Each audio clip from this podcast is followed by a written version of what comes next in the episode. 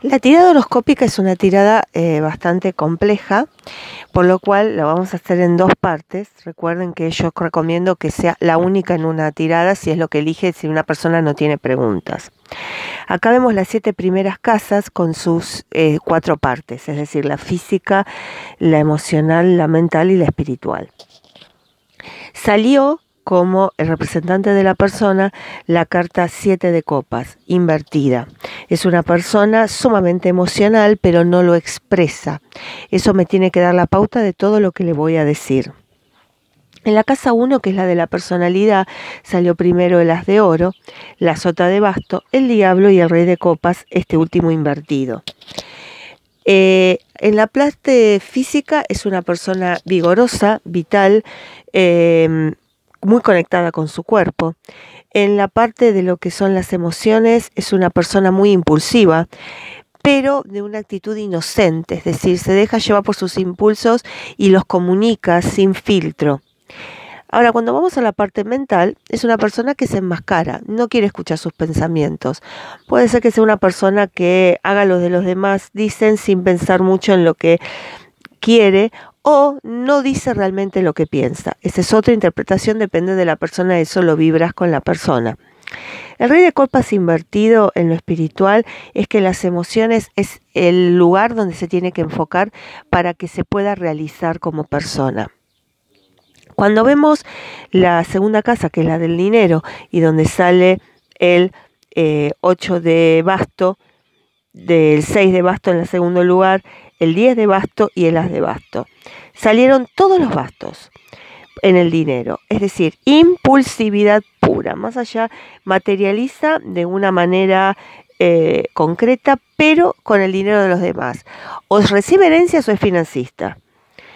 Em, con respecto a la parte de su em, de lo que es emocional, ahí eh, impulso le puede llevar a cometer errores. Es una persona que la noto con errores bastante frecuentes.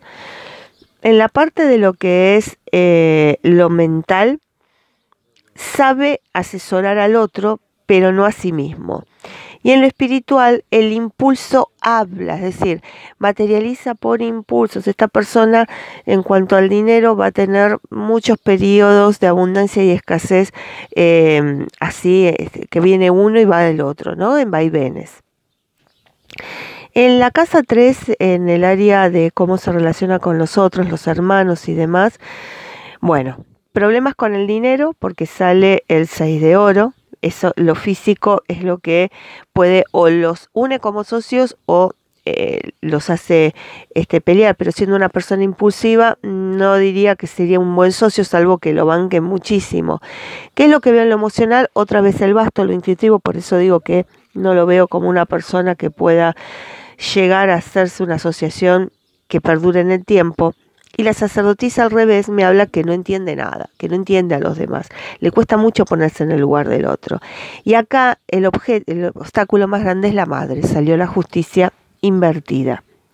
En el hogar, que es la casa 4, la familia de origen, eh, bueno, esta persona evidentemente mm, es quiere pensar que los demás, o los demás tienen que pensar por él. Por eso sale esa carta en la parte física.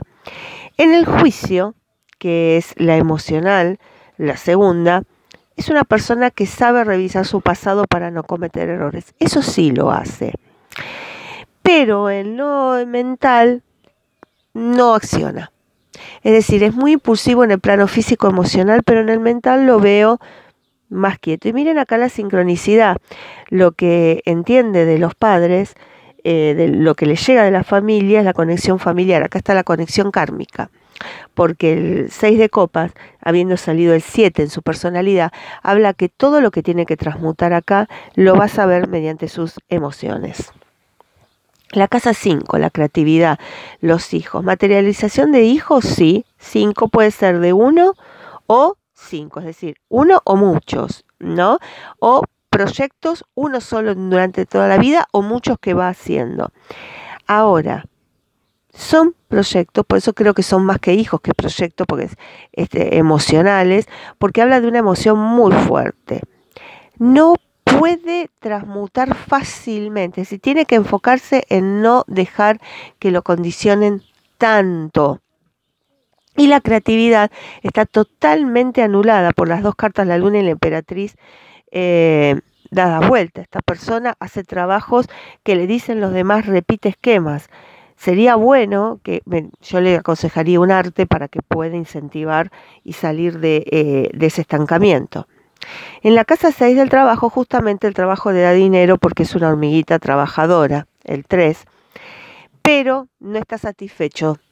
¿Por qué? Porque la estrella, si bien dice que es abundante, lo deja todo.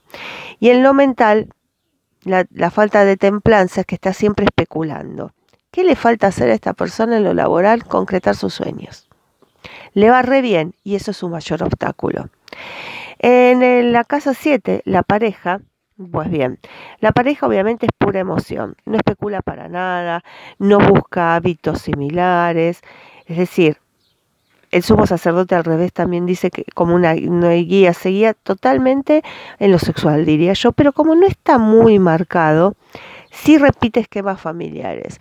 Si es la pareja con muchos hijos, sus padres, se quiere repetir lo mismo, aunque no le gusten los niños. Una cosa así de incoherente por la impulsividad que marcan estas cartas.